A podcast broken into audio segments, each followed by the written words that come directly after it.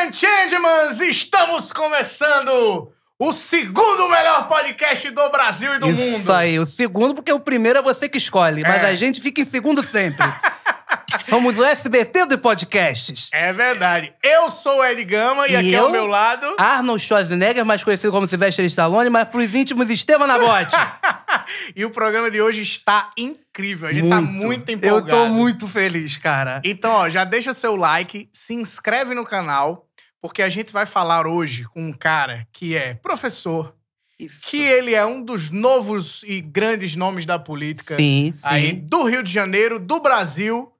E eu já vou começar com uma pergunta muito pesada, porque eu acho que a gente tem que começar na polêmica logo cedo. Concordo com você. Concorda? Não vamos pegar leve também, não. Marcelo Freixo, eu quero que você se apresente falando da polêmica do dia, que é o Grupo G da Libertadores com Flamengo, Eita. LDU, Vélez Sarsfield É. e União La Calera. Vai dar pro Mengão ou não? Vai dar, vai dar, vai dar. Salve, salve. Obrigado, Ed, Estevam. Obrigado pelo convite. Prazer imenso estar aqui com vocês. Muito feliz de estar com vocês aqui. A gente começou pelo assunto mais importante, na verdade, né? É, vamos, vamos pela hierarquia. Rapaz, eu, assim, eu acho uma chave... O Flamengo dá um azar do cacete nesse negócio de sorteio, né, cara? Uhum. Porra, impressionante. Foi que nem eu, você não ganha para o ímpar. O negócio é. Mas, mas, assim, tem time para ganhar. Assim. Na verdade, eu acho que os outros estão preocupados de cair na chave do Flamengo, porque time tem. A Verdade. questão é saber se vai jogar o que sabe, se vai jogar bola. Libertadores é, é carne de pescoço, né, cara? Jogo fora, altitude. é, não, é, não é brincadeira. Agora é um time experiente, é um time que ganhou a Libertadores, é um time, enfim, que tem, tem futebol para passar. E também tem isso, assim, Libertadores. Eu até falei com meu filho mais cedo, que aqui em casa é todo mundo flamenguista, senão não come, né? Mas. Mas no, porque é o seguinte também, às vezes, é pegar uma chave casca grossa como essa é melhor.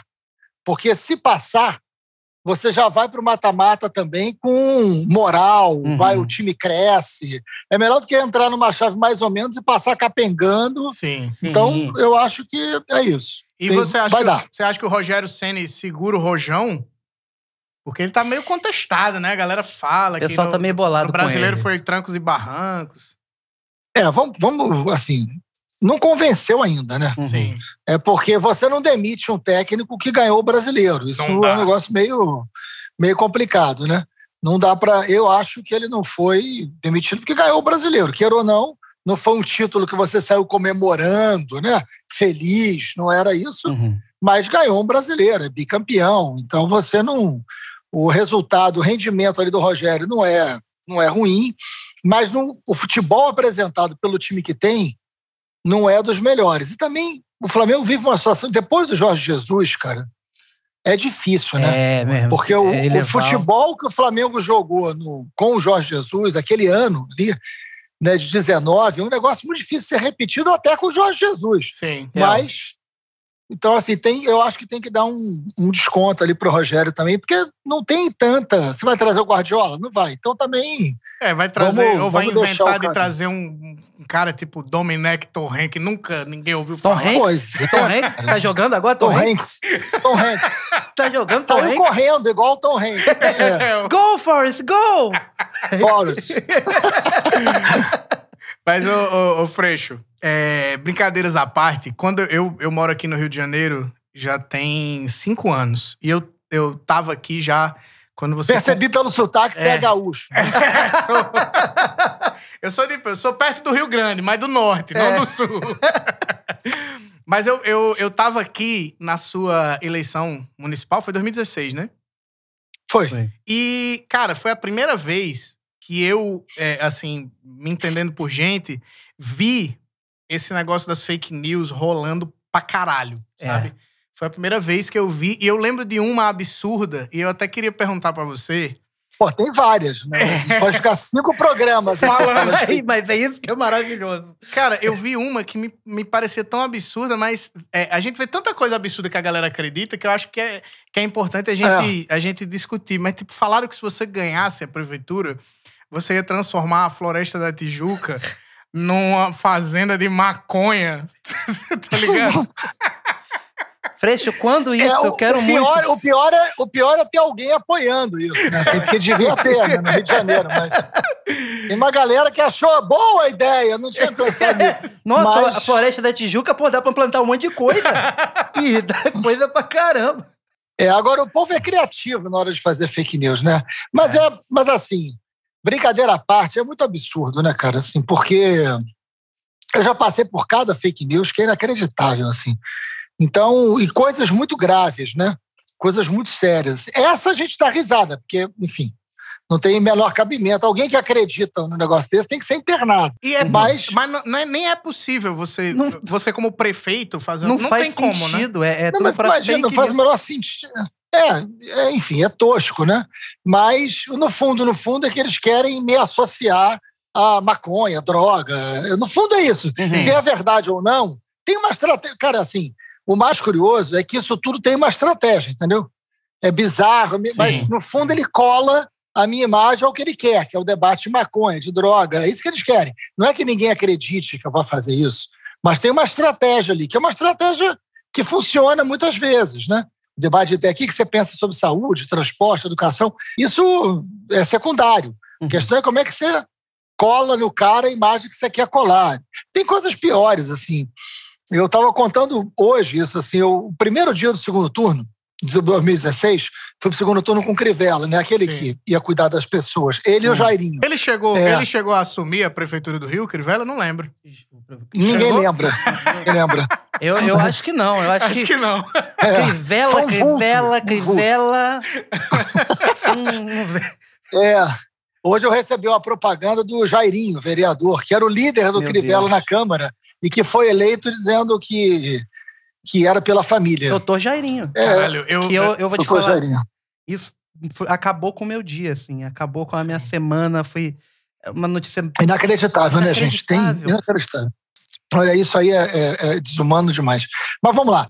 Aí eu, segundo turno, fui pro segundo turno, venci do Pedro Paulo. Eu tinha, não tinha tempo de televisão nenhuma, era dificílimo ir pro segundo Sim. turno, mas vencemos e chegamos no segundo turno. Aí, pô, animado. Primeiro dia do segundo turno, eu morava na Glória na época, e eu tinha marcado de sair de casa às seis e meia da manhã, ia para a Zona Oeste. Aí eu morava na Glória, embaixo tinha um botequim onde eu tomava café e um ponto de táxi. Uhum. E eu conhecia os motoristas de táxi, eu morava ali há quatro anos. Descia, cumprimentei os táxis. Pô, você vai para o segundo turno, você acha que as pessoas vão te beijar, abraçar? Desci, ninguém falou comigo do ponto de táxi. Aí eu falei, porra, que merda, mas achei estranho. Falei, é a hora, né? Às seis da manhã, ninguém é obrigado a dar bom É, dia. tá todo mundo de mau humor. Aí, aí. mau humor. Aí fui tomar um café, aí o, o Zé, lá da Mercedes, da, da- da- do boteco, falou: ó, os taxistas estão putos com você, pelo que você falou. Eu falei, como pelo que eu falei, cara? São seis e meia da manhã, eu não dei bom dia nem pro cachorro. Porra, puto que eu falei, seis e meia? Aí eu fui lá. Aí eu falei, ô rapaziada, o Zé falou que vocês estão chateados comigo, eu não entendi, o que, que houve? Ah, o senhor não podia falar o que o senhor falou. Eu falei, gente, pelo amor de Deus, o segundo, primeiro turno foi ontem, eu ganhei a eleição, são 6 e 25 eu não, não deu tempo vocês ficarem putos nada, comigo é. Aí, não, aí os caras, todos eles abriram o celular e tinha no zap, no WhatsApp, e tinha um áudio. Todos eles receberam o mesmo áudio, que era um cara imitando a minha voz, Mentira. toscamente, Caralho. juro. Era o cara imitando a minha voz, dizendo que eu fui pro segundo turno, bem feito, taxista é tudo isso, é tudo aquilo, xingando os taxistas, e agora eu vou vencer a eleição, e, era, e dizendo que sou eu, que era eu. Todos os taxistas receberam o mesmo áudio às seis da manhã do primeiro dia do segundo turno. Caralho. que- É uma estratégia pra, Sim. que funciona pra oposição pra E aí, caralho. aí eu olhei para eles e falei: peraí, gente, vocês estão achando que esse cara sou eu? E os caras e os taxistas aqueles ali me conheciam. Aí eles olharam, é, cara, a voz é diferente. Aí eu falei, tô fudido. Porque se os caras que me conhecem acharam Uhum. que era eu, imagina quem não conhece. Sim. Aí eu falei, peraí, gente, vocês me conhecem, vocês tomam um café comigo aqui, a gente fala de futebol todo final de semana. Vocês acham que eu ia falar um negócio desses? Não, não, jamais, mas a gente ouviu, a gente não pensou que pudesse não ser você. É isso. Entendeu? Então, assim, esse negócio de fake news, gente, é, é muito grave. A campanha de 22 vai ser um esgoto, vai Claro. ser um negócio Uhum. subterrâneo, vai ser um negócio capaz de fazer qualquer coisa, né? Cara, Então, eu, eu, eu li recentemente um artigo, não vou lembrar onde foi que eu li, mas que diz que, a- é, de- sei lá, 100% das pessoas que recebem uma, uma fake news, 30% descobrem que aquilo é uma fake news e os outros é, 70% continuam sem saber se aquilo é Claro. verdade ou não, e continuam acreditando naquilo. E hoje. cara, tem muita eficiência esse negócio. Muita. E isso serve para queimar uma. um- Quer seja uma carreira eh, das artes, quer seja uma carreira Sim. política, que a gente vê que tem muita gente que termina caindo nisso. Aí eu te pergunto, Claro. você, você que, além de, de, de político, é professor, eh, qual é a diferença de uma, uma fake news plantada, e eu vou, vou trazer aqui até para o que a gente vive. Uhum. Tipo, eh, eh, esse lance do, do, do, do tratamento, como é? Eh, precoce, Da Covid? Tipo, você plantar uma. uma Ah. um- tentar a- transformar uma fake news num fato. É, qual a diferença de, de, de uma fake news que vai atacar a- a imagem de uma pessoa e uma fake Claro. news que pode matar uma pessoa? Uhum. Claro, claro. Cara, eu vou, assim, não é jabá, porque o cara nem é brasileiro, mas, ó, eu, eu recomendo, esse livro aqui é genial, viu? Hum. Hum, Qual? Os Engenheiros do Caos. Sim. legal. É de um italiano, é genial, é genial, um livro fininho, tranquilo de ler, e ele está falando como que a extrema-direita venceu em vários países e qual é a engenharia, qual é a estratégia, e tem muito a ver com comunicação, muito a ver com comunicação. Uhum. E eles falam uma coisa que eu achei muito genial, e eu acho que isso, com isso eu te respondo, assim. Ele fala o seguinte, cara, o mundo hoje, ele é um mundo muito hostil. Tá duro viver, né? Uhum. Sim. Desemprego, fome, violência, né? pandemia, morte. A gente nunca falou tanto de morte, né? Morte. Então, assim, o mundo não tá legal. O mundo não tá legal. E aí, é, o que que eu vou acreditar? Co- Como é que se constrói a verdade? O que, que é verdade? Uhum. Não sei se você percebe, no mundo inteiro, esses líderes reacionários, conservadores, tipo o nosso, Uhum. é, o nosso líder não, o nosso presidente, porque aquilo está longe de Ah. ser líder de alguma coisa. Mas é, eles, todos eles atacam a imprensa, Uhum. atacam os jornalistas, todos, todos, no mundo inteiro. Porque é importante atacar a imprensa, porque é importante criar uma ideia de que a verdade não tem a ver com fato. A verdade, ela passa a ser um lugar de um conforto. Eu vou acreditar naquilo que vai fazer meu mundo ser melhor. E não necessariamente naquilo que tem a ver com fato, portanto, possa ser ou não verdadeiro. Vai passar a ser verdadeiro para mim aquilo que eu quero que seja verdade, porque o mundo vai ficar melhor. Por isso que as redes de WhatsApp se tornaram política de comunicação em massa. Porque as pessoas se informam hoje no Zap, nos Sim. grupos de Zap. E isso é um desafio para a gente, é algo novo no mundo. Né? Eu passei por uma situação que tem a ver com isso. Eu estava trabalhando, já deputado federal, aí o MBL, que é esse movimento lá de São Paulo, que é de direita, eles fizeram um fake news a meu respeito. Disseram que eu tinha recebido um negócio que era um negócio tosco, mentiroso. E aí postaram, Freixo recebi, e era mentira. Aí eu peguei aquilo e liguei para o Kim, que é o deputado deles, né? Sim. É, e que eu converso muito. Eu falei, Kim, você enlouqueceu? O que, que, que é isso aqui? Que porra Aí é essa?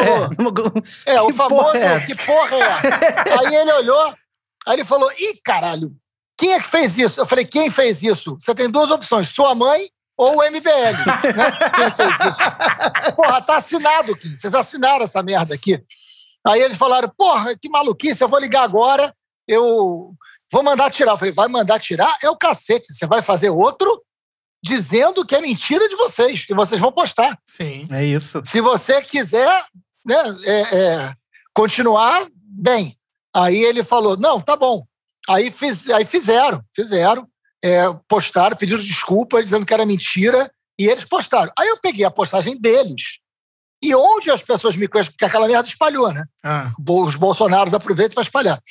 Aí eu peguei aquilo ali e fui respondendo a todo mundo com a resposta de quem tinha feito, que era a melhor resposta, era melhor do que eu me explicar. Né? Rapaz, uma quantidade imensa de gente na minha rede dizendo o seguinte: tá bom, Freixo, não foi verdade, mas podia ser. caralho. Aí eu, aí eu falei, eu falei, eu falei, porra, Falei, peraí, como é que é uma verdade que pode ser? Ou é, É. ou não é. Pode ser, mas aí eu parei. Aí depois, quando eu li esse livro, eu lembrei dessa história. Uhum. A verdade que pode ser é que o cara quer que seja. Total. Total. E isso é um desafio pra gente, cara. Olha, olha só como é complexo. Então, se você mostra, isso aqui não é verdade, isso é mentira, aí o cara, não, tá bom, mas podia ser. Ou seja, eu vou te continuar acreditando que é porque podia ser, É, na eu- cabeça dele. tem uma charge, eu não lembro quem é o autor dessa charge, que é um- uma família explicando pra um cara que o que ele tá vendo é mentira. E aí ele responde assim: como é que pode ser mentira se eu acredito no que ele tá falando? É isso aí, é isso aí. Tá ligado? É, é isso. É esse mundo que a gente É tá isso, é vivendo, velho. Então, assim, isso não é simples, né? Numa, numa democracia, né? num lugar que a gente quer que as pessoas participem, que a gente quer fazer um mundo melhor, isso não é simples, não, cara. Isso vai ser um grande desafio pra gente. Sim, é, é foda principalmente nesse. é, como como, uh, esses grupos que espalham desinformação, Uhum. eles são muito organizados. É impressionante como Sim. eles são organizados. Os caras entraram no Twitter, você entra no Twitter, tem umas palavras que servem de gatilho. Sei lá, às vezes você tá... Eu comento muito Big Brother no, no, no, no Twitter. Inclusive, eu sei que você gosta de Big Brother. que, que já me passaram bizu. O Ed é todo- tem todas as estratégias do Big Brother, inclusive. Seria um ótimo político. O Ed é, boa. Aí, às vezes, eu tweeto um- um- um- uma parada assim que tem uma palavra que aí, no- por conta daquela palavra, já vem um bot responder assim: não conheço nenhum eleitor do Bolsonaro que esteja arrependido. Falei, caralho, É, eu tô exatamente. falando de Big Brother, bicho, tá ligado? Exatamente. Às vezes eu falo assim, fulano tem que votar em não sei quem. Aí fala, o meu voto em 2022 é Bolsonaro. E era só pro Fiuk sair do paredão. Era, só- era outra coisa. O cara, não, irmão, nem esse não, irmão. Porra. Relaxa. É muito foda. Aí eu, eu- aí eu, sei lá, eu fico pensando assim: o que que, o que que aconteceu com a nossa democracia que a gente, Uhum.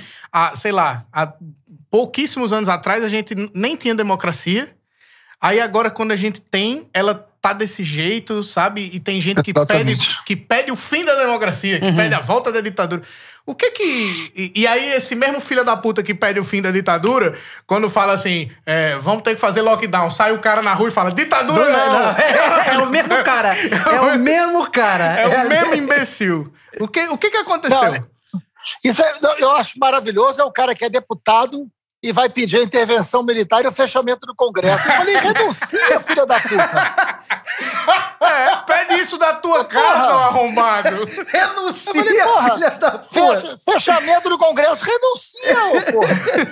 Ué, tá pedindo pra fechar o Congresso e é deputado? Vai embora, pô. Não tem ninguém te segurando aqui. Exatamente. É, é a melhor jogada pra um cara desse, É. porra. Mas o que é que deu Porra, errado? eu- O que é que deu errado na nossa democracia? Então, é, eu acho que a gente teve ali um momento de 2013, a gente lembra bem disso, né? Que eu acho que é um momento muito rico ali. Eu acho que a gente viveu 21 anos de uma ditadura civil-militar muito violenta, muito perversa. Quem não viveu, né? Quem não. Assim, aqui é um canal de jovens, né? Sim, Mas, cara, o jovem tem que ter compromisso com a história, né? total. Basta a gente se informar um pouquinho e é bom, é bom para a vida, né? Bom para a vida. Então a gente viveu um período onde as liberdades foram cerceadas, pessoas foram caçadas, torturadas, desaparecidas, mortas, ninguém votava para presidente, a vida né, foi dura. 21 anos, muita gente perdeu. Para que a gente possa ter democracia, ter imprensa, ter um programa como esse, muita gente perdeu a vida. Muita gente perdeu a vida para que a gente hoje pudesse estar aqui nesse bate-papo com esse nível de liberdade. Sim. Então é preciso ter respeito à história, conhecimento da história. O Bolsonaro foi um cara que defendeu a ditadura a vida inteira. Isso também é verdade. A burrice do Bolsonaro é absolutamente original. Né? Ele sempre foi original, ele sempre, sempre foi tosco. Sempre foi. Né? Então, aliás, quando eu vejo o Bolsonaro falando, fazendo as lives, eu fico pensando: toda inteligência é limitada. Pena que a estupidez não é, né? É verdade. Caralho. Porque toda lei, você vai pegar o Einstein, algumas coisas o Einstein não sabia, o Freud, algumas coisas ele não sabia, né? Os grandes cientistas, os grandes filósofos, todos têm alguma limitação. A inteligência é sempre limitada. A estupidez não tem limite, Sim. né? A burrice, a estupidez, a imbecilidade, a ignorância não tem limite. Assim, alguns não tem limite algum, né? Mas é isso. a, a gente viveu um período de redemocratização importante, que década de 80 foi uma década muito importante, que a gente tem ali o movimento das diretas já, uhum. o movimento da anistia no final da década de 70. Então, um movimento de sonho, de liberdade, de construção. A Constituição de 88, que ela é muito importante, gente. A Constituição de 88 ela teve uma construção de muita participação da sociedade. Não é à toa que a gente chegou ao texto que garante o SUS, que garante o Fundeb, né? o que a gente tem hoje de bom na política pública. Se não fosse o SUS, a nossa situação seria muito pior hoje em dia. Sim, Se verdade. não fosse o sistema único de saúde, os profissionais de saúde, e Real. o que a gente conseguiu para a Constituição, a vida da gente hoje seria muito pior, teria um número muito maior de mortos, uma Sim. tragédia muito maior. Então vamos respeitar os profissionais de saúde e respeitar a Constituição de 88, que garantiu isso ali. Né? É, países que não tinham sistema único de saúde sofreram muito. Então, é, a Constituição de 88 ela garante direitos importantíssimos. Agora, nós tínhamos uma crise de representatividade que em 2013 explode. Em 2013 tem todas aquelas manifestações porque a sociedade não se sentiu representada pela política e tinha que haver uma mudança mais substancial na forma de fazer política. Fato é que mesmo a esquerda não soube responder, não entendeu, e aquilo de alguma maneira acabou gerando movimentos mais conservadores e reacionários. O Bolsonaro, cara, ele é, ele ganha uma eleição é, por uma construção de informação como se ele não fosse político. Sempre foi. 30 anos na política, né, relacionado à milícia, os filhos para lá de envolvidos em esquemas de corrupção estão sendo investigados. Ele sempre foi a política mais é, podre que a gente já teve, a política mais é, horrenda que a gente já teve. Mas ele consegue aparecer com uma imagem de que não é político não estava no, no, no platô da política. Uhum, e vence uma eleição. Isso é uma tragédia para a gente. O pêndulo precisa voltar para a política, né? Uhum. Para que a gente possa ter divergência, porque o Bolsonaro não representa uma alternância de poder, ele representa uma ruptura de poder.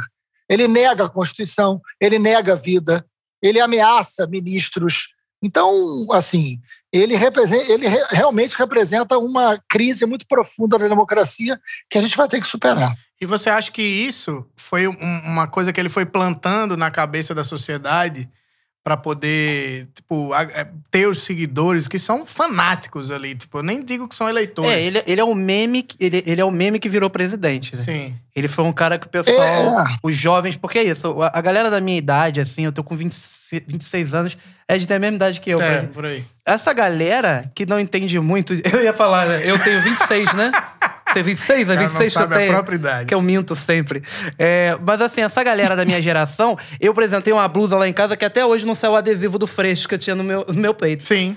Mas eu. E é muito louco. Eu saí sem entender. Até hoje eu sou burro. Eu sou. Eu me considero um cara burro politicamente. Só que naquela época eu, eu ia pelo que me representava. Então a sua forma de falar, o que você acreditava, aquilo fa fazia com que eu também falasse, como é? Claro. Eu, eu acredito no que esse cara tá falando. Entendo que deve ter muita gente assim com o Bolsonaro também. Entendeu? Que olha e fala: ah, nossa, eu tenho um pensamento parecido. Entendeu? Então, tipo assim, eu acho que é importante ter pessoas como você hoje que, que falem claro. abertamente, que tá aqui num local onde tem muito jovem que escuta, que tem o mesmo, a mesma sacação que a minha de zero política, entendeu? E, e escutar de você.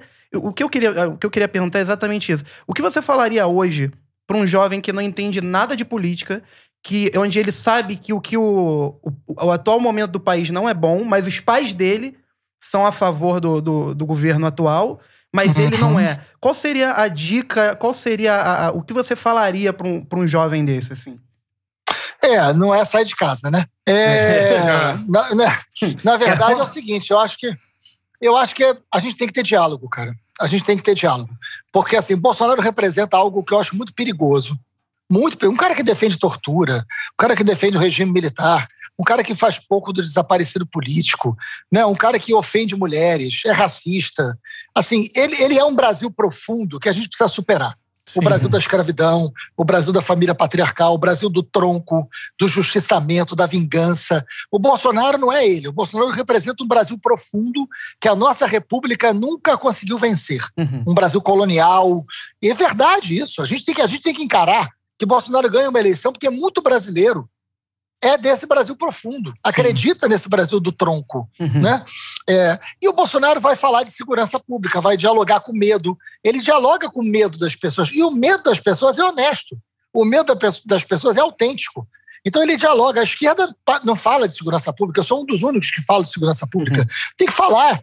Tem que falar de polícia, tem que falar como é que a gente resolve o problema do assalto, como é que você melhora uma sociedade mais segura. O Bolsonaro, ele, ele, ele pega no lugar do medo, ele conseguiu fazer isso com eficiência.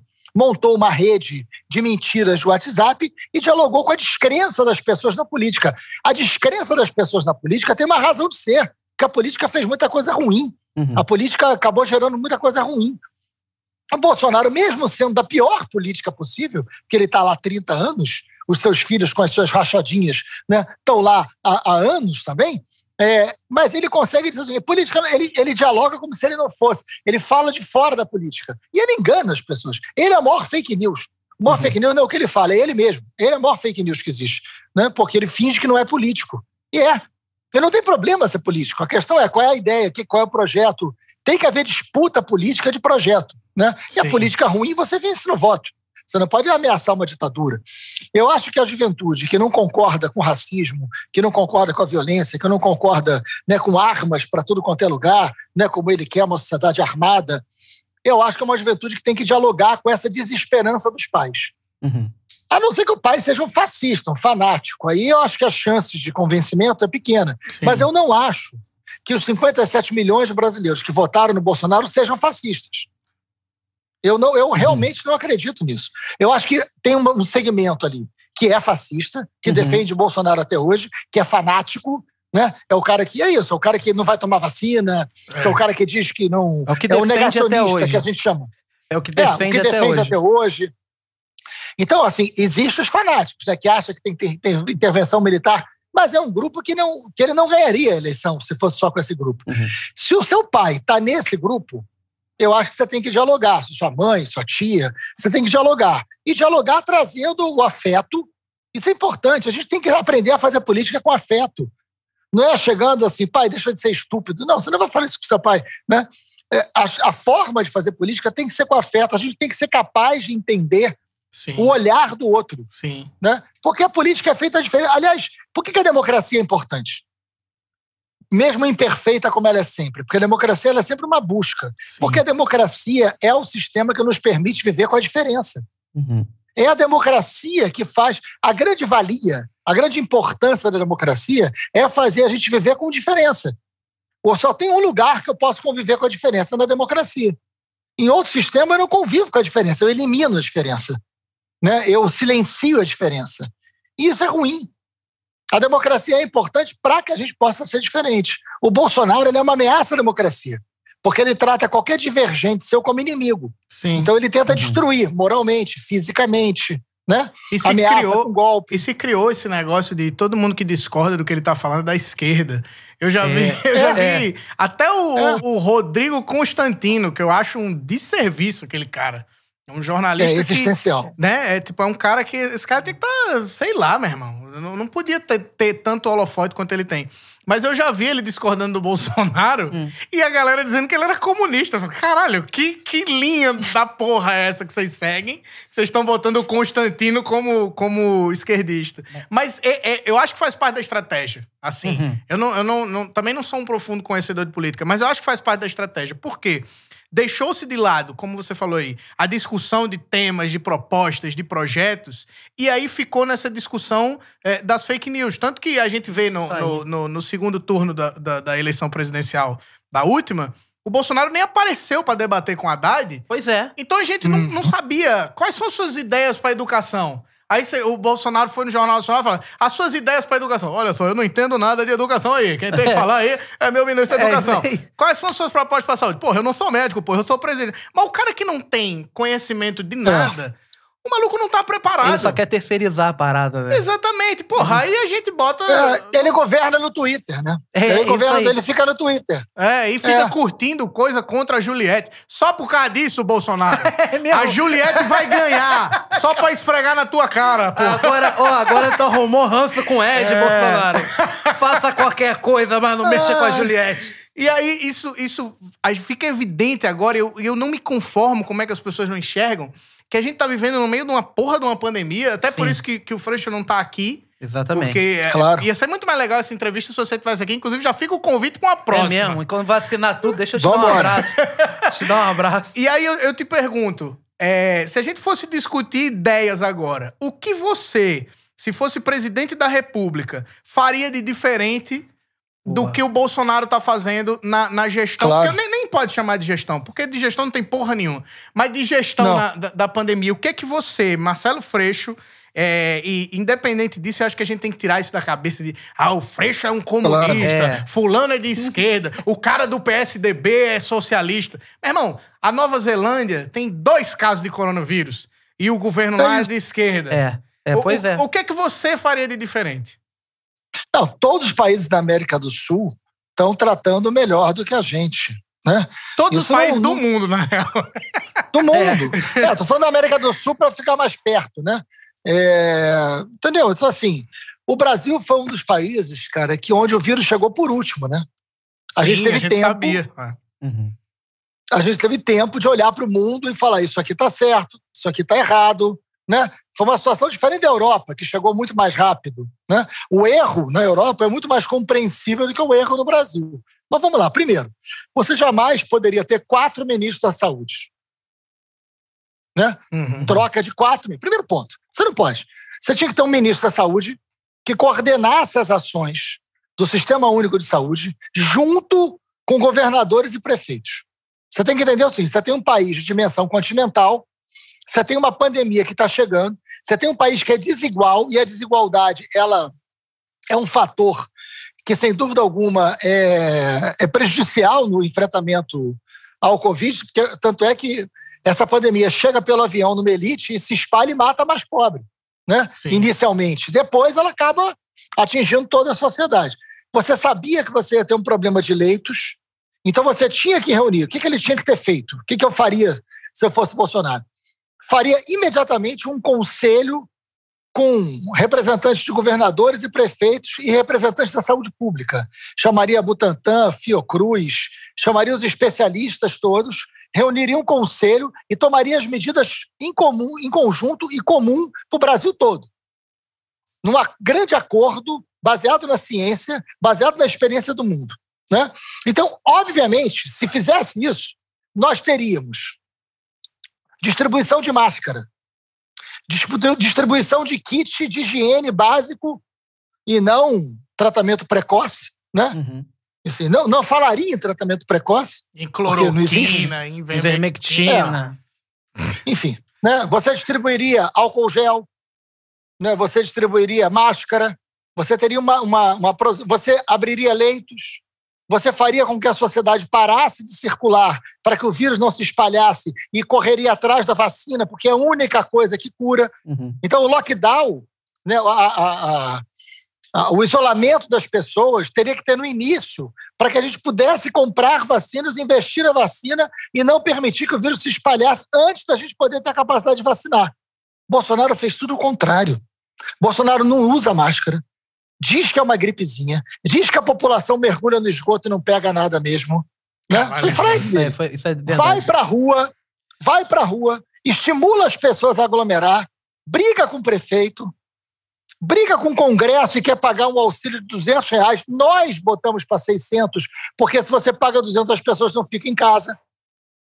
Né? Uhum. Então, assim, são medidas. Eu não sou é, nenhum gênio. da- É, é o óbvio. É você olhar para o mundo.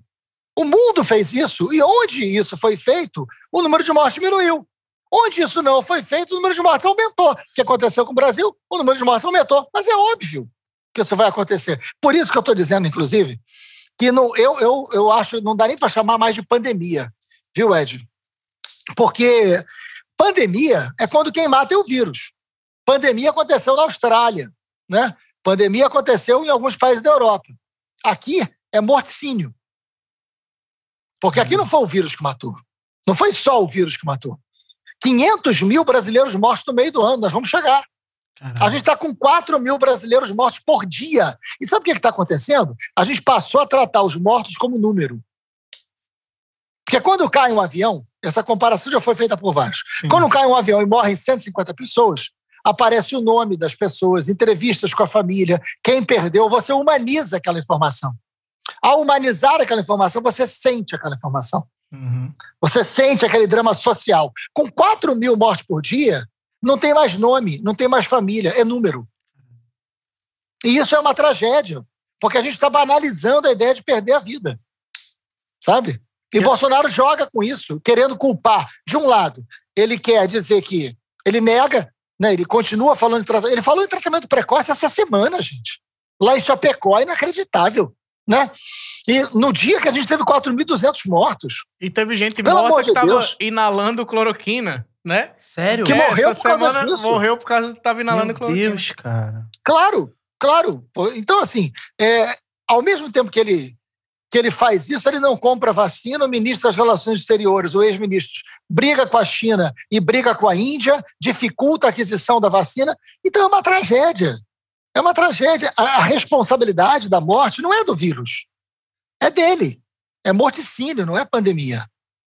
Você acha que se a gente tivesse tido essa gestão desde o começo, eu, assim, o, é, o vírus ia se espalhar de alguma forma, mas você acha que ia ser Claro, imensamente menor? ia ser menor, que é só olhar o mundo, né? Aham. ia ser menor. Porque hoje, por exemplo, em cada 10 pessoas, quatro estão morrendo antes de chegar na UTI. Sim. Só no Rio de Janeiro, no nosso Rio de Janeiro, a fila para a UTI está de 700 pessoas. Para vaga na UTI. Uma fila de 700 pessoas para entrar na UTI. Porque a questão, São Paulo, cara, tem o mesmo número de leitos que a França inteira. Então, Caralho. às vezes, o problema não é só o número de leitos, é fazer as pessoas não pegarem. Sim. Você tem que, e só tem um jeito das pessoas não pegarem. Elas não não terem contato. Por isso que você tem que ter uma política de crédito, de ajuda a pequeno e médio empresário, de, de auxílio emergencial, para que as pessoas possam não ter. Porque ninguém vai ficar em casa passando fome. Verdade. Né? Então, para que os negócios não fechassem, né? crise econômica, o mundo inteiro vai ter e vai arrumar uma maneira de separar. O que você não pode é achar que você vai superar a crise econômica com 4 mil pessoas morrendo por dia. Nenhum país recupera é a economia com 4 mil pessoas morrendo por dia. Isso não existe.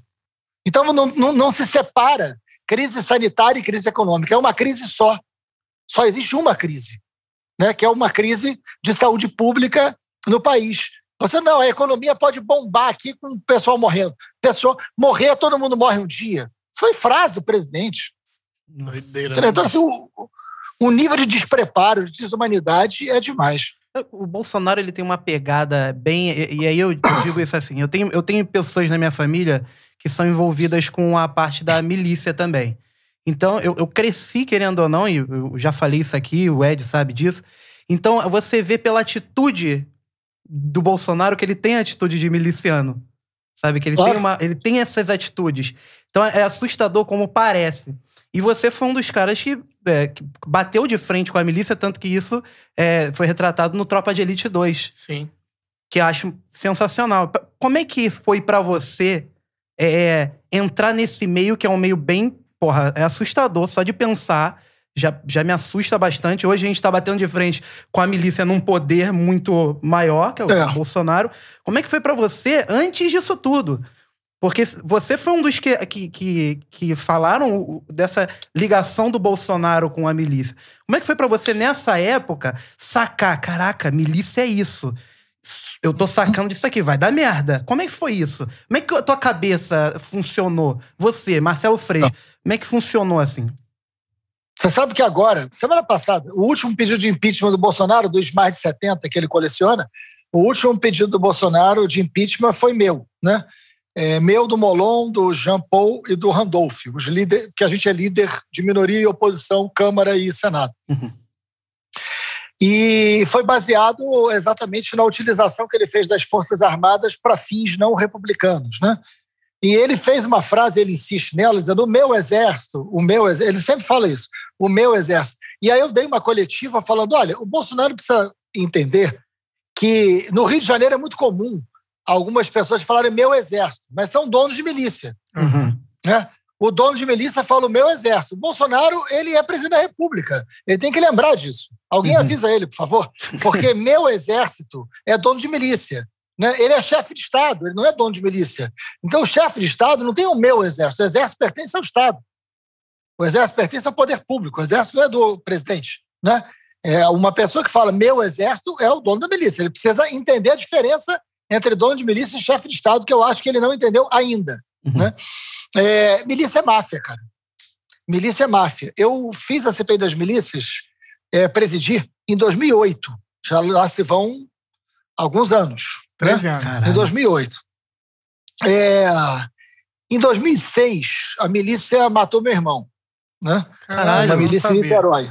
Que isso, É, cara? eles, é, eles mataram meu irmão e meu irmão era, era, era mais novo que eu, síndico de um condomínio popular. Né? A gente é de família humilde. eu- Até os 40 anos eu morei na periferia.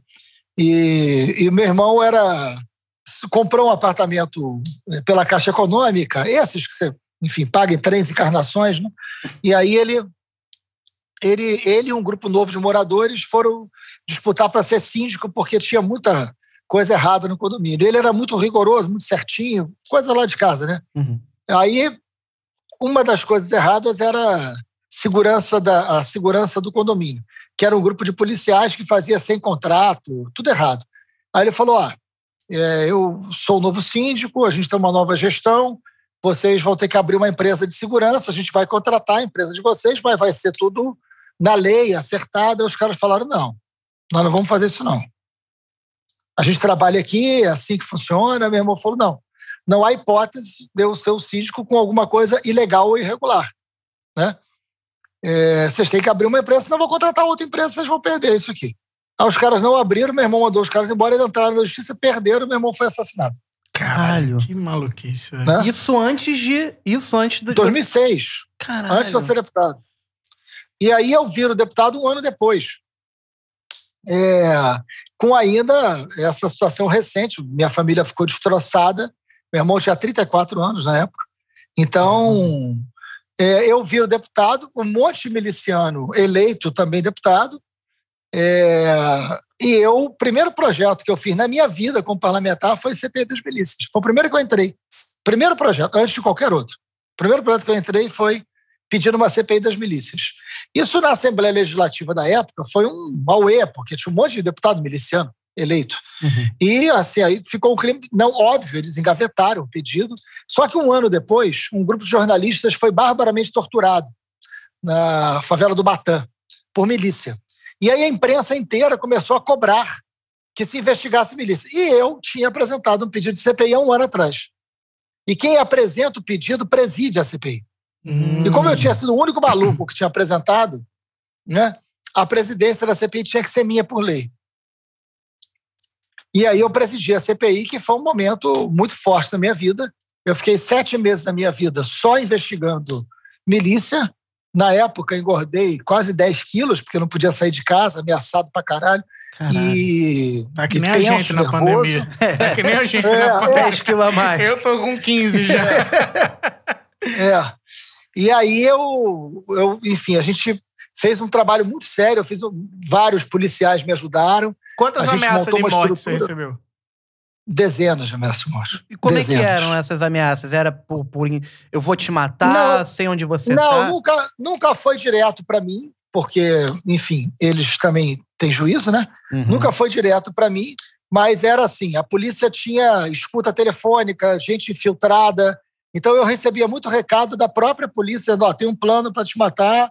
É, e aí eu tinha que mudar a rotina, a gente muito diz que denúncia de plano para me matar, mas dezenas, dezenas. Foi por. Foi, Mas foi um período, eu até hoje ando com escolta, ando, que a direita diz que é privilégio, né?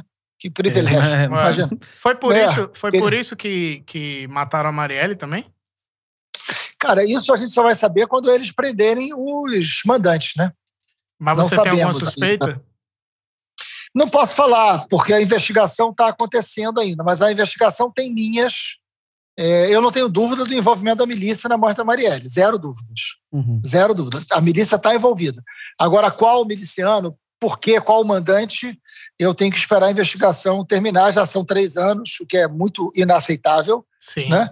é, já deveria ter, evidentemente, acontecido, mas e é um crime bárbaro, covarde contra a democracia. Mas, enfim, é, é, quando a gente começou a investigar a milícia e a gente começou a entender né, o poder econômico, o poder do território, o que, que significava, muito impressionante. Eu queria contar uma história, eu já contei em, em algum, algumas vezes, mas poucas, e essa é uma história muito boa. A CPI das milícias foi em 2008. Quando chegou 2009, a Anistia Internacional é, ficou muito impressionada, porque o relatório é muito bom. Depois eu vou mandar para vocês. É um relatório que até hoje é um relatório muito usado. E, pra você ter uma ideia, 240 milicianos foram presos na CPI. Caralho. Por conta da sua CPI? Né? Então, por conta da sua investigação? Por causa da CPI. 240 milícias. Todo deputado, vereador, todos os líderes de milícia foram presos. Porque a gente trabalhou junto com o Ministério Público e junto com a Polícia Civil.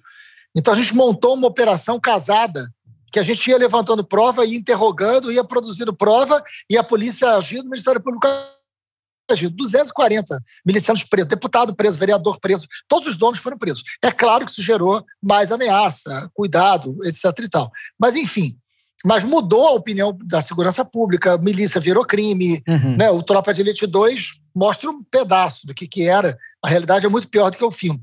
Mas é, é interessante, porque a Anistia Internacional falou, pô, aí nós fizemos 58 propostas uhum. para enfrentar a milícia, que passavam por transporte alternativo, internet. Uma, não era só prender. Prender os miliciantes era uma parte. Você tinha que tomar as medidas para tirar o poder econômico e o poder territorial. Isso nunca fizeram, porque tinham interesses múltiplos na milícia. Né? Milícia é muito dinheiro, muito dinheiro. É. Né? E muito poder, elege gente. Uhum. Né? Elegeu até gente para Brasília. Mas Aí o que que acontece? Jogou é, aqui, ó. Jogou só. Rau! Toma! É. A Anistia Internacional me chama para eu rodar alguns países da Europa e apresentar o relatório da CPI é, em alguns países e pedir uma ajuda internacional sobre uma nova máfia que surgia no Brasil e para que o mundo ficasse de olho e cobrasse do Brasil as medidas que a CPI estava propondo. Eu Cara, rodei nove países fazendo isso em um mês né? Aí, primeiro país que eu fui foi a Alemanha. Aí eu fui no parlamento alemão. Rapaz, é cabeça do em Berlim, que é uma cidade tudo funciona naquela cidade, dá até nervoso, é. né? E aí. Dá inveja. Aí eu, é, não, inveja é pouco, dá nervoso quando tudo funciona. Aí, e aí eu entrei no parlamento é, alemão para explicar a CPI das milícias. Aí aqueles, aquela racionalidade germânica, né? Aí eu fui explicar, olha, as milícias são grupos armados na cidade do Rio de Janeiro. Aí já começou o cara olhando para mim assim: grupos armados no Rio, na cidade, mas na selva? Eu falei: não, nos bairros da cidade. Mas quem são? Eu falei: muitos policiais. É, mas policiais? Aí eu falei: fudeu.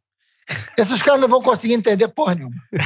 Não há, não há, não há, não há pedaço. Eu falei, porra, se o cara não está entendendo isso, imagina quando o eu resto. for explicar van. Quando eu for explicar van. Domínio da van. Porra. Imagina quando tiver imagina. gato net. Gato net. Aí, gato net, van. Você fudeu. O cara não vai entender. Gás. É. Gás, botijão de gás. Teve que levar Imagina. um Tropa de Elite 2. Não é, não é que o cara não vai entender a milícia dominando a van, ele não vai entender a van. Porque...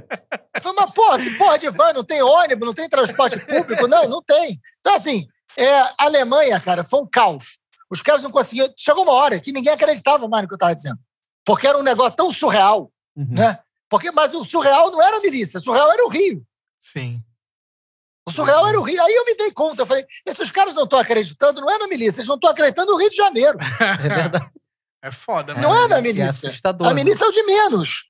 Aí eu falei, aí foi um aprendizado. O último país que eu fui foi a Itália. Uhum.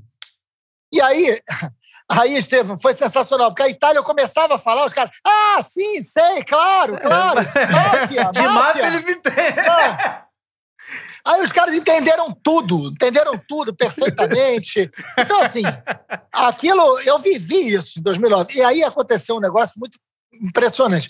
Eu fui na casa de um pessoal que administra os bens tomados da máfia italiana. É um hum. trabalho do caralho, assim. Que foda. Imagina, os caras administram os bens tomados pela máfia. Então são os caras ameaçadíssimos, né? Eu, quando eu entrei naquela, eu falei, nunca mais consigo sair daqui, porque era tanto labirinto, tanta coisa. Que...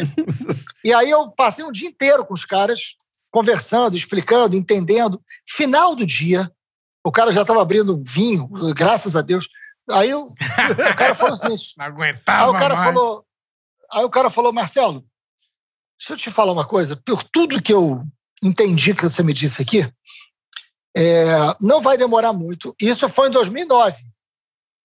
Não vai demorar muito. Pelo que você está me relatando. Essa máfia vai se espalhar pelo Brasil. Mas no Rio de Janeiro, eles vão fazer um atentado contra alguém do Poder Judiciário e eles vão eleger muita gente, inclusive para Brasília. E eles vão matar políticos. Tá, porra. Em Caralho. 2009. Em 2011, eles mataram a Patrícia Cioli, A juíza, né? a juíza Patrícia Cioli, em 2011, dois anos depois que o cara me disse isso, eles mataram a Marielle. E tem um monte de gente eleita aí com apoio da milícia. É, que- é igual lá na Itália. O cara falou isso porque aconteceu na É. Itália, a história tá se repetindo, né? Claro! Mas, eu, mas o problema é que ele disse, assim, pelo que você está me dizendo, no Brasil vai acontecer isso. Ele não errou nada. Que doideira. E tá bicho. É acontecendo. o mesmo é caminho máfia. da máfia. É, isso, né? É máfia. É máfia, é máfia. Agora, é máfia. tu me falou, um- tu falou um negócio aí pra gente que, que me pegou muito, porque eu, eu, como eu não sou daqui, eu, eu conheço pouco a sua história política, mas sempre plantaram na minha cabeça que você era um playboy que, que resolveu virar, virar político. Aí você falou que morou em É. comunidade. Como É de é? Niterói, né? Não, não, eu, eu, sou, eu, eu sou de Niterói Ah, e eu, eu nasci, eu vivi até os 40 anos de idade num bairro de periferia chamado Fonseca, que Eita, é a zona norte de Niterói. Grande Fonsequistão. tu conhece? Fonsequistão, falar, conhecido falar. Conhecido como Fonsequistão, É, pra você ter uma ideia. Mas eu vivi até os 40, eu- tenho 54, até os 40 anos eu morava no Fonseca, com muito orgulho. Um lugar que eu tenho meus grandes amigos até hoje, e muito futebol de rua, Inclusive, muita bola fute- de gude. Inclusive futebol profissional, né? Que você jogou futsal profissionalmente. É mesmo? Não, pro- eu joguei futsal. Profissionalmente é exagero. Aí, aí é- Não ganhava dinheiro, então não era profissionalmente, não. Jogava de Ah, graça? não, mas no futsal, eu não, não, mas eu joguei, joguei futsal muitos anos. Eu adoro futebol, sou apaixonado por futebol, joguei futsal muitos anos. Mas assim, eu fui criado em periferia. A vida do meu pai, cara, era inspetor de colégio público e só sabia escrever o nome. Criou os três filhos. com- Eu comecei a trabalhar com 15 anos, cara. Tu fez o quê? Comecei a trabalhar com 15 anos, entregava papel na rua. Aí, aos 18, eu virei boy de banco. Uhum. Depois, eu, com 19 para 20, eu fui trabalhar numa secretaria de colégio. E aí, na secretaria de colégio, eu consegui. Eu, eu já tinha passado para a faculdade de economia, mas eu não gostava, eu não via muito sentido. E aí, quando eu fui trabalhar na escola, numa, num colégio particular, como funcionário, né, é, eu resolvi fazer história porque eu queria ser professor. Aí eu consegui passar para a UF, e eu só passei para a UF porque eu abria a escola às seis e meia da manhã, trabalhava até às quatro da tarde, entrava na sala de aula, estudava até às dez da noite e ia para casa. Caralho. E a escola deixava eu estudar de graça, e era uma escola boa. Então eu era funcionário e aluno da escola, e aí eu passei para a UF, né? para a Faculdade de História, que era uma belíssima faculdade de História da UF, Universidade Federal Fluminense. E aí eu comecei a dar aula nessa escola e virei professor, fiquei 20 anos como professor, morando na periferia. Então nunca essa coisa de playboy não pode passar para outro aí que não. E você teve também um trabalho dentro da, da, da, da cadeia também, né? Das- prisões pelo Foi- Rio. Que tanto que Foi a minha não, é, grande. quando acontecer alguma, alguma parada, é, você era chamado pra resolver a briga. Tem até um, não sei se foi, eu acho que foi Tropa de Elite que chegaram com o helicóptero Foi pra te buscar. É. Que, que eu acho É, que isso assim. era verdade. Diga. Isso acontecia. O, a cena do Tropa 2, como já temos, não sei se todo mundo que está aqui viu o Tropa 2, é um belíssimo filme. Sim. Mas a cena do Tropa 2 que começa com a rebelião a, a rebelião, aquela rebelião em si nunca, nu- nu- nunca aconteceu aquilo, do tiro, matar o cara, o refém. Nem, nem aquilo e, nem- nunca- e ele nunca pegou nenhuma mulher de nenhum capitão do bote. é bom deixar isso bem claro. Algum juízo eu tenho, né? Algum É juízo. bom deixar claro pra galera que tá aí. Aquilo é, é a Algum juízo- do al- cinema. Algum juízo me restou, né? Algum juízo me restou. Você sabe que na época do filme, essa era a primeira pergunta que me faziam em qualquer debate, né? Tu Você pega. pegou a mulher do capitão? Caralho, o cara virou É. um bravo. O cara. Essa o era ca- sempre, era, era sempre a primeira pergunta. Bicho, Aí eu falei, gente, eu já tenho problema demais, né? Não preciso arrumar isso. Tu, tu andar pra cima e pra baixo com fama de talarico de capitão, Deus Bop? me Pô, livre. do. Bop? Tá maluco, meu Se o, se, Aí o eu falei- Vitão, se o Vitão já sofre sendo talarico do Whindersson Nunes, Imagina- imagina, de, capitão, de capitão do Bob. pode crer, pode crer. Mas aí o. o... Essa é boa. Mas aí o. o, o- enfim, o trabalho na prisão, cara, foi um negócio muito importante para mim, sabe? Porque aqui na periferia, onde eu fui criado, eu jogava bola dentro do campo do presídio. Era o único campo de futebol que tinha. E a gente, aos domingos, jogava bola dentro do campo do presídio.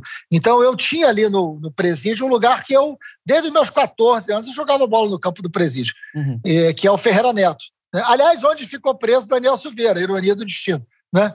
Mas eu morava ali, naquele bairro ali, pertinho.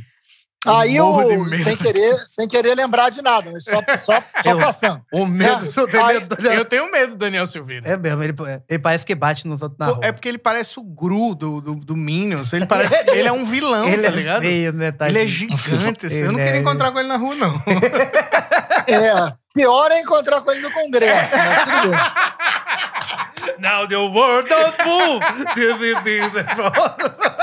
porque é bem pior, mas vamos lá. Mas vamos lá. é, mas aí o que acontece é o seguinte: o, o trabalho. Aí, eu, enfim, a prisão para mim era um lugar onde eu jogava bola quando era criança ali, não tinha nem nada na cabeça. Quando eu fui fazer história, eu queria muito dar aula, cara. Eu queria muito ser professor, muito, a paixão da minha vida. E aí eu fui chamado. Eu vi um, um convite para estágio para dar aula de graça dentro do presídio. Uhum. Eu falei, porra, essa vaga eu vou conseguir, porque nenhum maluco vai aparecer, né? Para dar aula de graça dentro do presídio, sou eu mesmo. Só vai ter eu disputando a vaga, eu não posso perder, né? E pior que não, cara, apareceu um monte de gente, um monte de maluco. né? Faculdade de História, né? Tem um monte de maluco. Aí eu falei, bom, É mesmo. Aí eu fui lá, fui lá dentro do presídio, isso era 1989. Eu tinha 21 para 22 anos. Imagina, muito novo, né? Caralho. 21 para 22 anos. Já Aí tá eu- metido com isso. É. Aí eu entrei lá, e aí, cara, era um projeto que estava começando de educação popular, baseado no Paulo Freire. Era um negócio genial, que uma mulher incrível, chamada Regina Brasil, que era uma, era uma agente penitenciária, né, que ela bolou, ela falou, olha, eu vou montar aqui uma escola, tem umas celas vazias aqui, bons tempos você tinha cela vazia, tem umas celas vazias aqui, vou montar uma escola, vou chamar os alunos da UF e vou fazer uma escola experimental Paulo Freire para os presos. Coisa dessa mulher, incrível ela. E aí eu fui o primeiro a aparecer. E aí ela falou: vem, você vai ser o coordenador dessa escola. Eu falei, essa mulher é maluca mesmo, né? aí, aí eu fui e coordenei a escola junto com ela, montamos uma escola, montamos um grupo de estudo sobre Paulo Freire. Eu li toda a obra do Paulo Freire nesse projeto e a gente colocou em prática. Tem presos dessa época que ganharam liberdade, que foram trabalhar, que até hoje eu tenho contato. Foda. Até hoje eu tenho contato. Tem um preso que é um menino incrível, ele era. Ele era. Na época era forte. E aí ele. E ele era muito assim. É, eu não vou. Eu já entendi. Vocês querem que eu fique bonzinho para a sociedade? Vou ficar bonzinho porra nenhuma. Você tá lá, nego me botou aqui, apanhei pra caralho. Agora vai ser bonzinho, bonzinho de cu é rola. aquela porra. Enfim, aí não, não queria saber nada. Aí eu falei, mas o moleque era inteligente, era inteligente. E a gente dando aula, dando aula, dando aula. E ele chegou uma hora, essa história é maravilhosa. Eu entrei para dar aula no presídio, né? Eu novinho, né? 21 anos. Eu era o mais novo, todos os presos eram mais velhos que eu.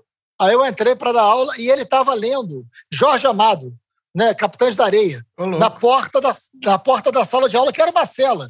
Aí eu olhei para ele, eu falei, aí, hein? Bandido perigoso lendo Jorge Amado. Rapaz, o cara ficou puto. O cara ficou puto. Porra, também, Fresh, deixa o cara, irmão. Deixa O cara ficou puto. Pô, mas a gente não pode perder Não a piada. perder Tudo bem que nesse caso, eu podia perder a vida, né? Mas, É verdade. Perco a vida, Ó, mas não perco a piada. Valeu a pena, É. valeu a pena. aí, foi perder a namorada, tudo bem, perder o amigo, mas perder a vida é foda.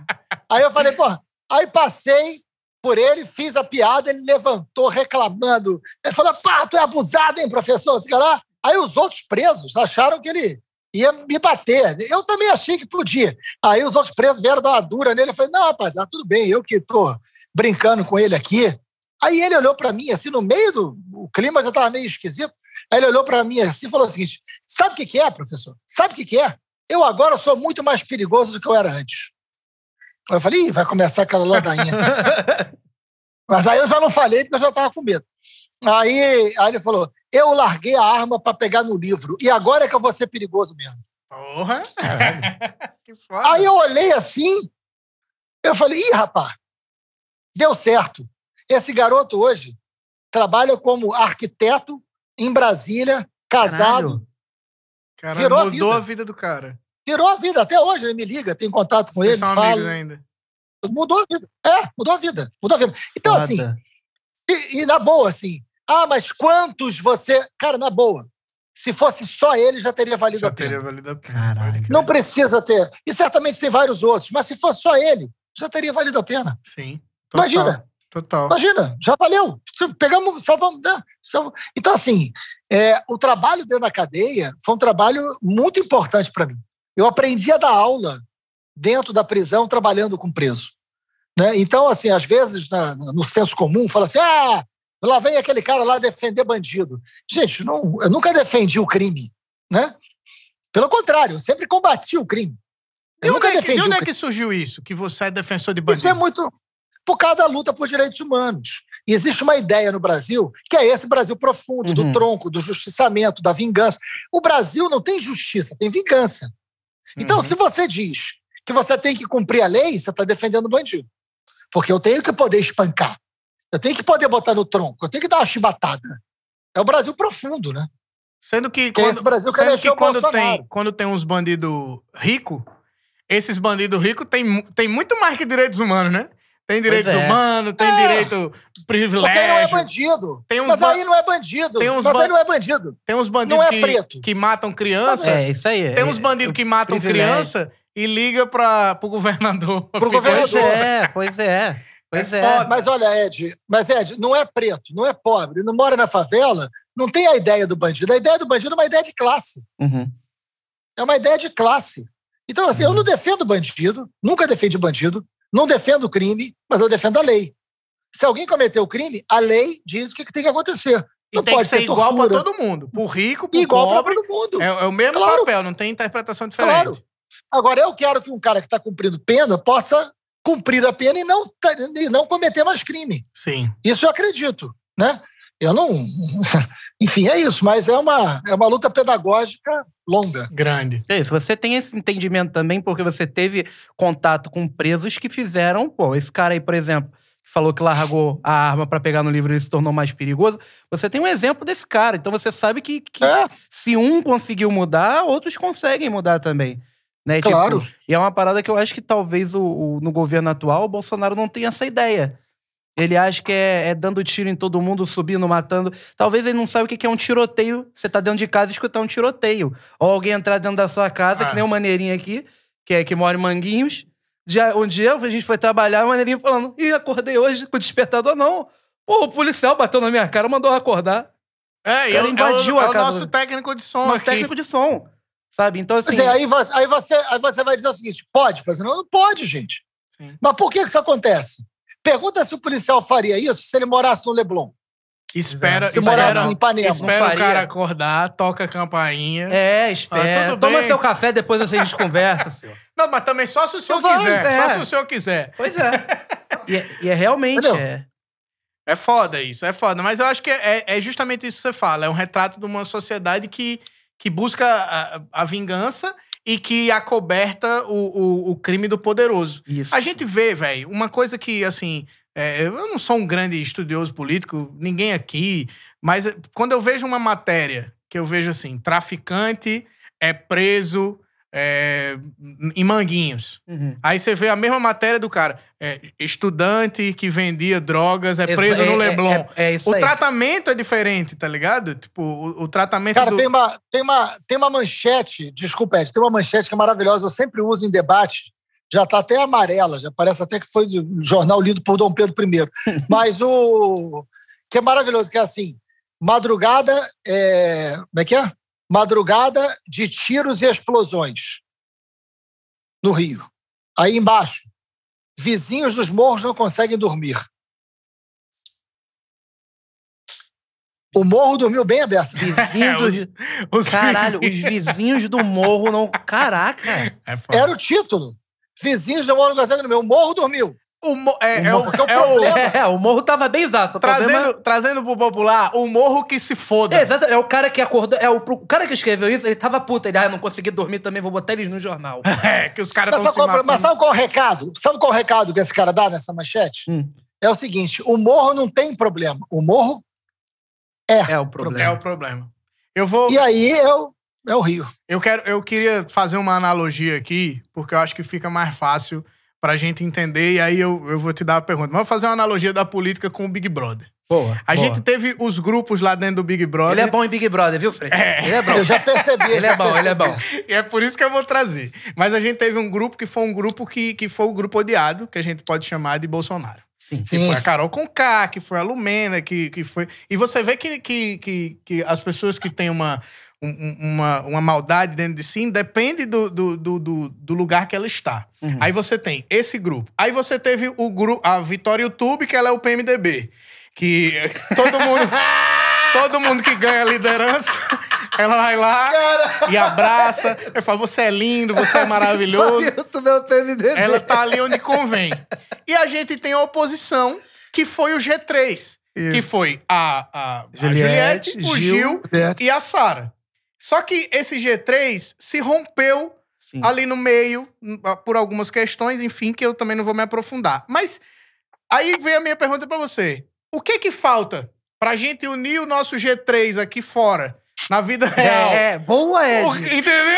Sim, Gostou? sim, sim, gostei muito. Gostei O que é muito. que falta Pra você ser nossa Pra Juliette. você ser nossa Juliette, você chamar, você chamar o nosso Gil, você chamar a nossa Sara pra tá, Exatamente. pra tá junto ali. O que- Caralho, o que que muito- tá faltando? Deixa eu te dar um abraço. Gostei, vou usar isso. viu? Vai É, Porra. Que acho que fica mais fácil de Olha, entender, né? eu acho que falta consciência dessa realidade, né? Porque em tempos normais, talvez você não precisasse tanto juntar os três. Uhum. Mas se do lado de lá tem algo que ameaça a vida, ameaça a democracia, né, ameaça a existência da gente, a gente tem a obrigação de se juntar. Eu tenho dito uma coisa que é o seguinte: o recado para Juliette, Sara e Gil. Né? Não é a hora de buscar o idêntico, é a hora de buscar o comum. O que, que a gente tem de comum? Não o que a gente tem de idêntico. Porque se a gente buscar o que tem de comum, certamente, mesmo que a gente tenha diferença, é menor do que a necessidade de derrotar o lado de lá. Total. É uma, é uma necessidade. Total. A gente tem que, nesse momento, tem que buscar o comum para derrotar o lado de lá. Existe um mal maior, né? Uhum. Bolsonaro, né, os fanáticos, os negacionistas, né, esse, esse, essa bizarrice que está acontecendo no Brasil, eles têm que ser derrotados. Né? E aí a gente precisa entender a nossa responsabilidade do lado de cá. Isso vale para Juliette, mas vale para Lula, vale para o Uhum. Gil, mas vale para o Ciro, né? vale para todo mundo. Vale para todo mundo. A gente tem que sentar. Né? Eu tenho conversado muito com, com o Dino, Flávio Dino, governador do Maranhão, que é uma figuraça. Uhum. É, Me quadraço. segue, assim. me segue no Twitter. Flávio. É mesmo? Queremos você aqui, Flávio. Queremos você aqui É também. mesmo. Eu dou o telefone dele depois para vocês, vocês chamarem. Maravilhoso. Porra, aí, ó. Pode me pedir depois. O, assim, a gente tem conversado muito, cara. Assim, chegou uma hora que a gente tem que juntar todo mundo e falar o seguinte: vamos lá, o que, que a gente tem de comum? É isso aqui? Então, isso a gente tem que oferecer ao Brasil e derrotar esse beócio que está na presidência da República hoje. Foda. Então, É isso. Pela união dos seus poderes. Então você acha que não cabe agora vaidade, não cabe Não. agora. O negócio é, É, é- é agora. sobreviver. Exatamente, é sobrevivência. Não cabe vaidade, não cabe cada um olhar para o seu partido, não cabe um partido querer ser maior que o outro, ou, ou, ou porque eu, eu fiz uma. eu fiz uma figura também de, de, de linguagem aqui que eu brinquei. Falei, olha, gente, não adianta cada um ficar cuidando do seu quintal e tem um furacão arrancando a casa da gente aqui atrás. né? Então não adianta, assim, vamos construir uma casa comum que resista ao furacão. Né? Ficar cada um olhando para o seu quintal não vai dar. Exatamente. Pode até, pode até usar outro, outro, outra analogia de Big Brother, que vou te ceder aqui. Vambora, Edinho, vambora, Edinho. Atualmente, não sei se você tá acompanhando, mas a Juliette era muito brigada com o Fiuk. Sim. Só que aí o Arthur brigou com o Fiuk e o Arthur brigou com a Juliette. Aí o que é que aconteceu? O inimigo Juliette do meu inimigo. É meu amigo. Boa. Então agora Juliette e Arthur estão. e Juliette e Fiuk estão muito amigos. Por causa do ódio ao Arthur. Então eu acho que. É tem- isso. todos temos. É porque ódio eu- é uma palavra que eu não gosto de usar, que minha mãe não deixa eu usar Mas é essa o palavra. comum, mas é o comum, não é, É. o idêntico, é o que ele tava falando. Exatamente. Então É eu acho que agora comum. é o momento da gente unir as forças pra que a gente combata. Porque, cara, Claro. na boa, vou te falar aqui. É, é- é- muita gente nos comentários disso aqui vai começar a, a chamar eu na bote de comunista. Ah, vai dizer que a certeza. gente perdeu a boquinha da, da Lei Rouanet. A mamatinha. A mamata. Aí, tipo, vai surgir isso. Mas eu acho que, que é o importante aqui é que a gente entenda a nossa posição como sociedade de, de, de saber separar, principalmente a gente que é jovem, de saber separar o que é que é, é- é- o que é que a gente vai construir de futuro, qual o Uhum. legado que a gente vai deixar para a humanidade, Exatamente. enquanto tem um cara que tá simplesmente matando, matando minha avó, matando a sua É, avó, e, matando... e, e tá todo mundo assim, não, mas ele não. Oh, ele sabe o que tá fazendo. Não, não sabe. Não sabe. Se Não soubesse, já sabe. tinha feito. Porque se, tiver, se, se ele soubesse, tinha um monte de gente. Tá todo mundo falando a mesma coisa. Ih, esse Bolsonaro, sei lá. hein. Até a galera que votou, que levantou bandeira pra Sim, ele. Então, total. alguma coisa tem aí, galera. Vamos parar de. Exato. Vamos tirar essa, essa coisa do olho, essa casca, essa escama do olho e vamos escutar. Por isso que, que a gente tá aqui com o Freixo, pra você ouvir também de uma forma mais aberta. Para de julgamento, porra. É a hora de todo mundo se juntar pra, pelo bem maior, cara, sabe? Aí, olha, Estressei. essa coisa de defender Bolsonaro virou uma cisão civilizatória, né? Uhum. Porque uma coisa, cara, eu, eu sempre fui um cara do diálogo. Se não fosse diálogo, eu não tinha nem sobrevivido de onde eu vim. Então, assim, eu, como parlamentar, cansei de apresentar projetos junto com deputado de direita, conversando, buscando o comum. Sempre, sempre agia assim. Marielle, Marielle trabalhou 10 anos comigo, né? Aprendeu, Uhum. fazia a mesma coisa. Então, assim, a gente sempre foi da construção, do diálogo, do entendimento. O que está acontecendo hoje na política com Bolsonaro é que houve um deslocamento um deslocamento civilizatório. Né? O cara que defende a morte, o cara que defende a tortura, o cara que defende ditadura, isso não está no plano democrático da divergência e da diferença. É. Não, isso está na ruptura. O cara que defende armar a sociedade né, e ofende e é racista. Isso, desculpa, assim, quem está defendendo isso é, não está no plano da democracia. Está em Exatamente. outro lugar. Você Exatamente. pode ser conservador, você pode ser de esquerda, você pode de direita, você pode ser liberal, você pode ser. A gente pode ter todas as diferenças e elas cabem bem na democracia. É. O que não pode é ser isso que hoje está na presidência da República, que aí é outra coisa. É foda. E aí, lá vai mais uma analogia de Big Brother. Vai, vai, Edinho. As- Pra, o 3, pra, pra pedir música no pra pedir Fantástico. música no Fantástico. Vai que. Que o que mais a gente vê é o cara falando, eu sou a favor da família. E também é a É. favor da tortura. E também é a favor de- do extermínio do, Exatamente. do, do- do bandido pobre, como a gente falou. É igual o Gil, que tá dentro do Big Brother e fala assim: em nome de Jesus, hoje eu vou transar. Se Deus quiser, hoje um dame vai me comer. Tá ligado?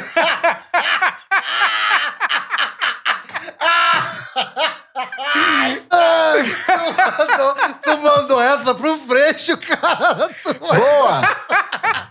Imagina o Freixo, debate. Globo. É. Ele manda, que nem o Gil. Imagina. Pô, mas é real, é real. É real, cara. Olha, mas deixa, deixa eu só falar assim: essa coisa da família é um negócio muito importante, viu? Porque esse mundo hostil do jeito que tá, a família é um lugar de segurança, cara. A família é um lugar. Eu entendo muito isso, né? Eu Sim. sempre fui um cara super família com meus filhos, minha mulher, a gente é super. Eu adoro estar em casa, família, não só por causa da pandemia. Assim, então eu entendo muito, e esses caras sabem disso.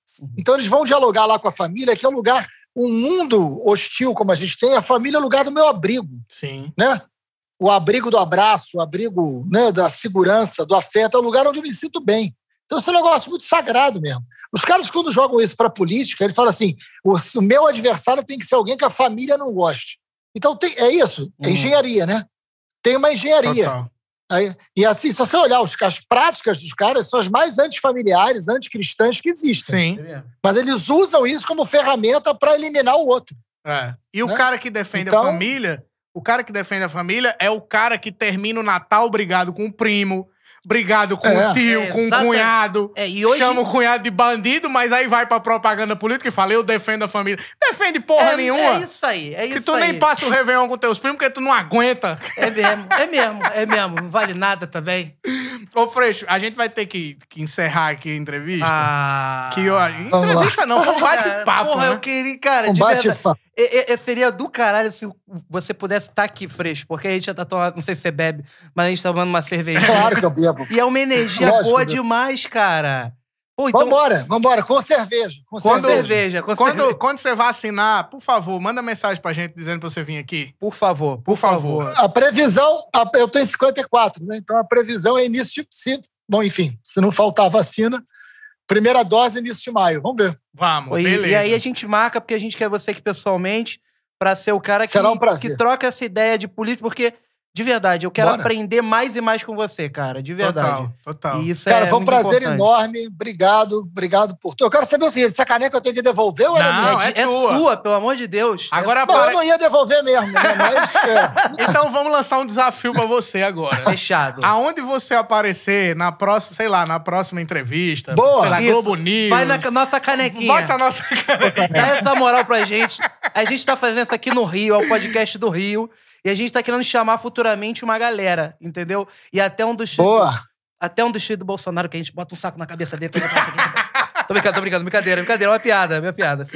Eu, eu, só, eu só queria, antes de terminar, e aí você pode terminar e deixar sua mensagem, o que é que o, o Freixo vai fazer no futuro? O que é que o Freixo tem de, de, de, de posicionamentos para o futuro, tanto da sua carreira política como para o Brasil? Boa. Vamos lá. Eu, eu acabei de assumir a liderança da minoria, né? Que é a minoria partido de oposição, né? Então, isso dá um trabalho gigantesco. A gente não, não, não para de trabalhar um minuto com essa história da liderança da minoria. Acho que esse ano é organizar a oposição junto à sociedade civil é, para defender os interesses básicos do, né, do Brasil. Mas aqui no Rio tem uma possibilidade, a gente está conversando, de organizar uma frente ampla para disputar o governo do Estado. Né? Então, pode ser com o meu nome, pode ser com o nome de outro, mas a ideia é fazer uma frente ampla para realmente derrotar Bolsonaro no Rio. Acho que essa é uma contribuição boa, porque a gente pode dar ao Brasil se a gente conseguir fazer essa frente ampla. Eu acho que para esse ano e ano que vem, isso aí já é coisa aberta, né? É, então, não, organizar, a oposição no, organizar a oposição no Congresso e criar a frente ampla para disputar o Rio são duas coisas importantes. Depois disso, eu vou criar galinha em algum lugar no interior. E... Não vai virar presidente, não? E cachorro, né? e buscar sossego.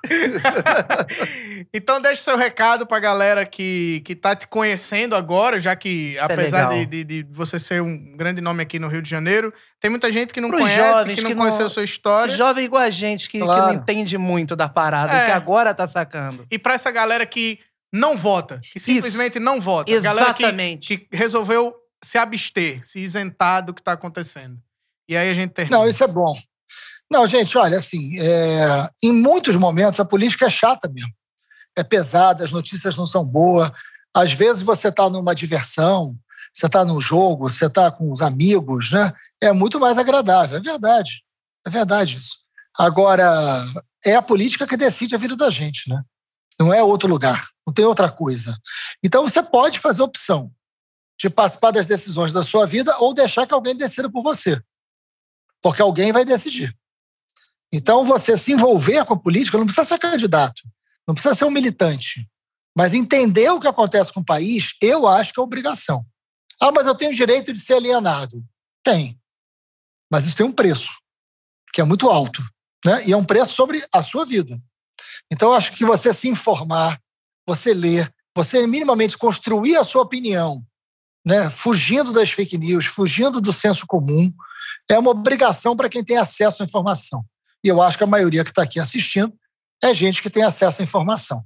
Então tem uma obrigação de quebrar o senso comum, né? De fugir do óbvio, de se informar minimamente. E votar é o mínimo, é o mínimo diante da responsabilidade que você tem que ter. Aí não é só com você, aí é com o mundo, né? Você quer que a educação. Ah, eu adoraria que a educação fosse melhor, que a saúde fosse melhor, que o transporte funcionasse. E aí você não vota? Não, não dá. Não dá. Né?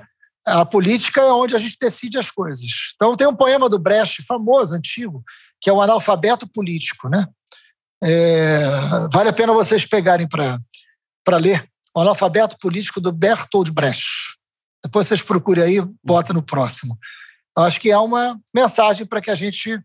O preço de tudo né, vem da política. É a decisão política que decide tudo. Então, participem da política para o bem da vida de vocês. É isso. Uhum. Senhoras e senhores, Marcelo Freixo! Caralho. Obrigado, Freixo. Muito obrigado, cara. Obrigado, gente. Obrigado Valeu. demais. Ó, deixa o seu like, se inscreve é, no canal. Vamos fazer um brinde aqui? Vamos fazer um brinde. Brinda com a câmera aí, Freixo. Só Brinda pra, aqui, ó. Só pra ficar marcado um aí, brinde, ó. só um minutinho. Encosta na tela lá. É isso. Aê. E só pra, pra, pra agradecer aqui os nossos parceiros da Corsair, da Elgato. Gato que fazem isso aqui ser possível, ajudam muito aqui a gente. Esse fone de ouvido maravilhoso, esses microfones, é. essa cadeira confortável para gordo, que não dá problema no ciático. Muito obrigado. Obrigado ao Marcelo Freixo. E só para não, não perder aqui a, o, o, o que eu tava falando tanto de BBB, vou terminar com mais uma frase do BBB. Pronto. Um negócio que o Thiago Leifert disse no final do programa ontem. Ele olhou para a câmera e disse: Tchau. Boa! E assim encerramos esse incrível bate-papo com Marcelo Freixo e o Ed com suas analogias de Big Brother. Valeu, galera! Valeu, gente! Caraca, que sensacional.